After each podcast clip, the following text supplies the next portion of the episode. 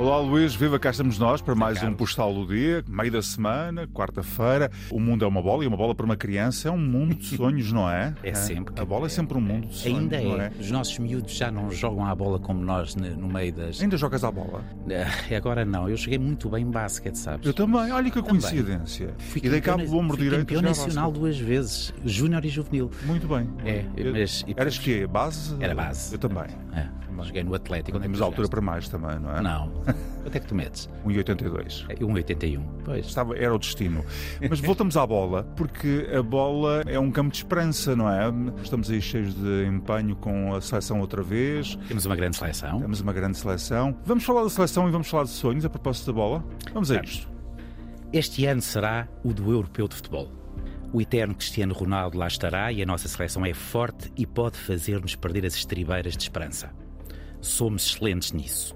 E o curioso é que ganhámos quando havia pouca esperança que o conseguíssemos. Em 2016, com Fernando Santos e a sua Santinha no banco, e depois de três empates, quem apostaria na nossa vitória? Poucos, certamente que muito poucos. E quem arriscaria que a vitória saísse dos pés de Éder? Um menino nascido na Guiné, filho da mais profunda miséria, uma criança que andou em bulandas de instituição para instituição, que fez da bola a sua companheira de fuga e alegria, a única que encontrou até se fazer crescido. Gritámos o seu golo contra a França. Recordo bem do pontapé na mobília, dos meus filhos a saltar de felicidade, da vontade de rir por ter sido o Éder a marcar, como era possível. E eu nem sabia da metade. Só há uns dias é que me contaram do nosso herói. Um menino abandonado num lar de acolhimento aos 5 anos, abandonado pela mãe e pelo pai, e nem ele sabe os motivos. Talvez por não terem dinheiro, talvez por se terem separado, talvez por uma criança poder ser um peso. Éder chegou a achar que tinha culpa, que talvez chorasse demasiado, que fizesse birras ou outra coisa qualquer que esperou na adolescência que eles um dia pudessem contar. Não contaram.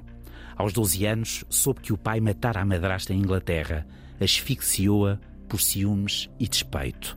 Filomeno viu o pontapé do seu filho Éder dentro de uma prisão perto de Londres. Não sei se gritou como eu ou tu. Não sei se lhe passou algum arrependimento pela cabeça. Espero que sim. Mas sei que se conhecesse a história do Éder, não teria ficado surpreendido com aquele pontapé, o mais importante gol da história do futebol português. O gol de um menino de sorriso aberto que foi abandonado aos 5 anos na obra do Frei Gil.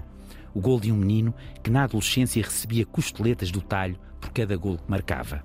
O gol de um menino que nunca foi tapado por uma mãe ou por um pai nenhuma noite fria, que nunca foi amparado nos charames de criança, nas febres altas, nos pesadelos.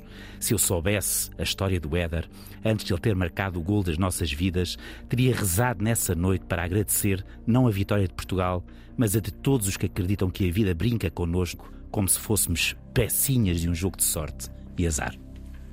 E no entanto, voltamos a abandonar o Éder, não é? Já nos esquecemos dele. Já nos esquecemos dele. Esquecemos dos heróis. No entanto, os heróis são porque têm uma história. E o Éder tem várias histórias, Uhum. até ser este herói da bola, que foi um herói da vida, antes de mais, não é? Sem dúvida. E nós eh, vemos outros heróis que estão vivos, como Carlos Lopes ou Fernando Mamed, que hoje estão eh, basicamente esquecidos. Está a acontecer uma, uma organização muito importante de desporto em Viseu. Aconteceu. Há embaixadores e esqueceram-se de Carlos Lopes, que é de Viseu, por exemplo. E é só um exemplo. Mas repara, nós falávamos esta semana das agendas mediáticas e continua a existir tanta guerra na Ucrânia como há um ano ou como há seis meses, só que eh, já não há espaço. A voracidade dos dias e a catarse que nós temos necessidade de fazer faz-nos perder memória, não é? Faz-nos perder memória, claro. E esta história do Éder é uma história que, eh, dita Vale assim, lembrar. vale a pena lembrar, porque, porque esta não é uma história literária.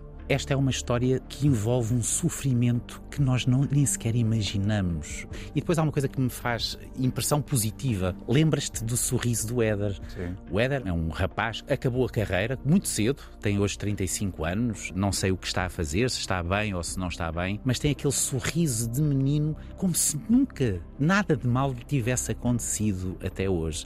Como se tivesse mesmo sido tapado por um pai e uma mãe nas noites de inverno, ou não tivesse sido abandonado aos 5 anos anos. E essa capacidade de nós darmos a volta àquilo que a vida nos oferece de horrível, de, de, pesadelo, de uma viagem interminável que nós achamos para baixo, que nós achamos que não vai terminar nunca. Há sempre capacidade de conseguirmos mesmo dar a volta, porque há caminho para baixo e eu, talvez ainda amanhã ou depois, vá falar disso. Há caminho para cima também, há sempre caminho para cima. Hoje marcamos este golo pelo Éder, não é? Marcamos. Muito bem. Um abraço. Bicicleta. Bicicleta, é verdade. o golo não foi de bicicleta, foi um grande remate. Foi um grande remate, pé direito. Este também foi um grande remate pelo Éder, não tenho nenhuma dúvida. Sim. Um abraço, Luís. Até amanhã. Um abraço.